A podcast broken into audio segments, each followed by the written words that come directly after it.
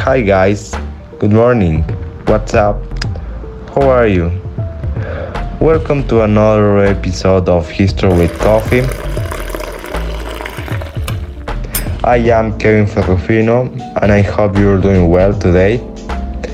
Thank you very much guys for listening to us and if you don't have something to drink, go to the kitchen and make yourself a coffee. Well, we're going to have a great time, and in this chapter, I will talk to you about the Crusades with two great and very well known guests. Hi, I'm the historian Alessandra Lois. And I'm the historian Daila Gonzalez.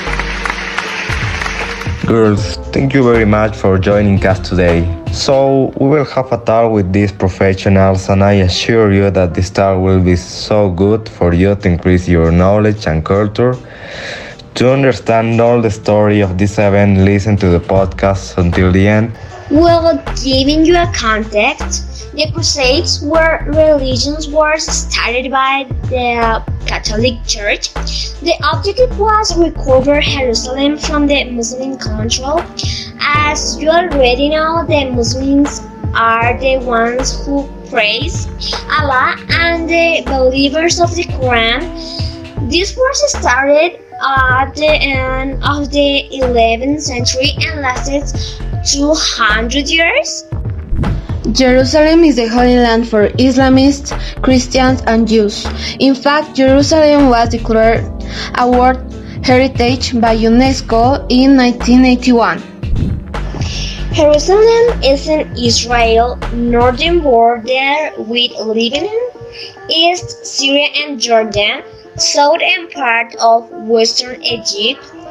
It's very important for Muslims because it is where Mahoma ascended to heaven. For a Christian that place was very important because it is was the place where Jesus was crucified and where he resuscitated.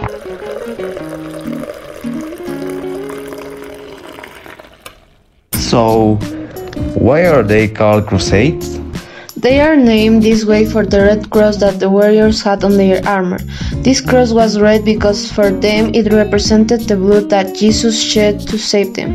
When the peasants saw the warriors walking along their streets, they called them the Crusaders, and this is how the name of the Crusades was born.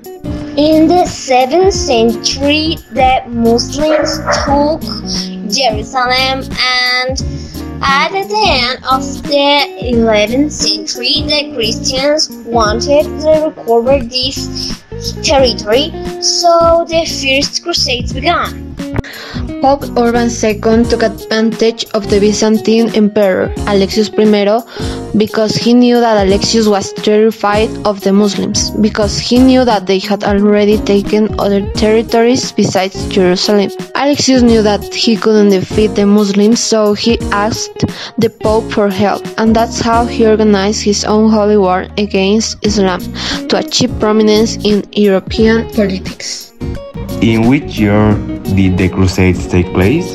In 1095, the Pope Urban II started the First Crusade to recover Jerusalem from Muslim power. How did Pope convince people to fight?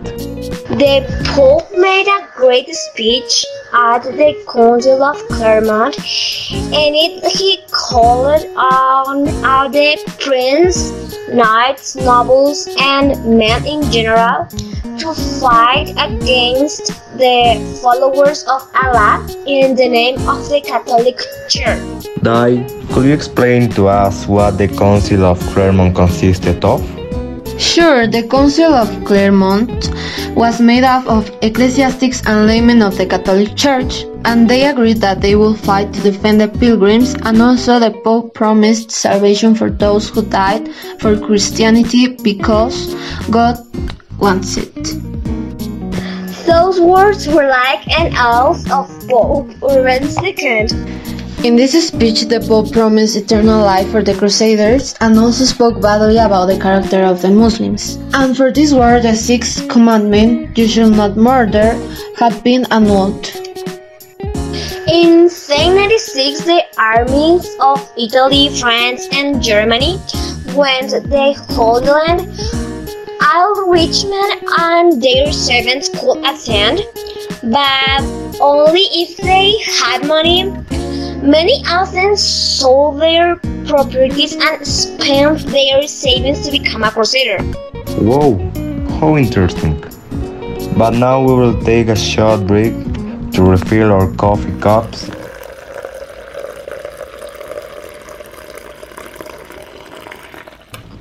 To explain that, traveling to the Holy Land meant having military equipment, four years' income to have the necessary weapons, and a horse. In addition, the crusader had to leave his family with all the necessary resources during his absence. In, if the crusader's money ran out during the journey, he would have to get the protection of a nobleman or beg along the way. The church offers some benefits to its warriors. Those were that they would protect their properties, but later it was demonstrated that the church didn't fulfill this because many of them lost their lands or their rights of them for their absence. And another benefit was the botin, which was an economic incentive to pay the warriors.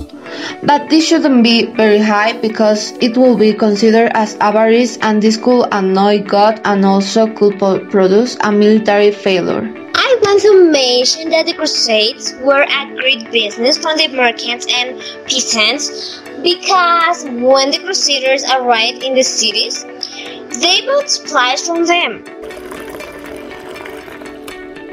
Now we should talk about the whole journey and all the battles that the Crusaders lived.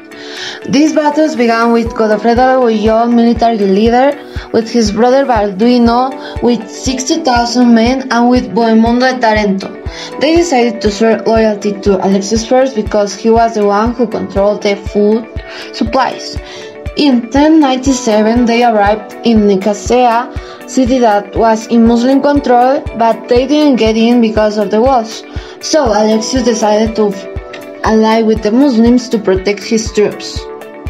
Then the Crusaders arrived at Edessa, place that wasn't in Muslim control. They met the governor Thoros, who promised Balduino the governorship because he didn't have descendants and when he was martyred, Balduino celebrated his new position. Then the army arrived at Antioch, city that was in Muslim control. In case you didn't know, this was a very important place for Christians because it is was where Pablo made his first sermon and where Pedro ordered the building of the first Christian church. When the Crusaders went into the city, they killed children, women, Jews, Muslims, and Genghis Khan, their leader. This is how Bohemundo proclaimed himself prince of the city. Remember that in June 1099, 13,000 Crusaders arrived in Jerusalem, territory that was under the control of the Fatimids of Egypt. To take this city, they had to cross the walls, but they didn't have the resources to climb them. So they looked for trees and found a lot of woods. With those woods, they built two towers and entered the city. Then they killed a lot of Muslims.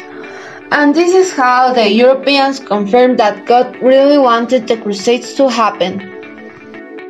This is how Godofredo became Jerusalem's king, but a year later he died and his brother Balduino took his position. Well, finally the Catholic Church defeated the Muslims and thanks to the First Crusade, Jerusalem returned to Christian hands after 400 years of Muslim control. But unfortunately, the Pope Urban II died before knowing that Jerusalem returned to Christian hands. Thank you very much, Alice and I, for joining us in this chapter of History with Coffee. Thank you for the invitation. I had a great time. Thanks. Guys, this is the end of the podcast. We hope you enjoy it and more than anything that you have learned. And share the podcast with your friends so that they can also be as intelligent as you. Learn, teach what you know, and goodbye. See you in another episode of History with Coffee.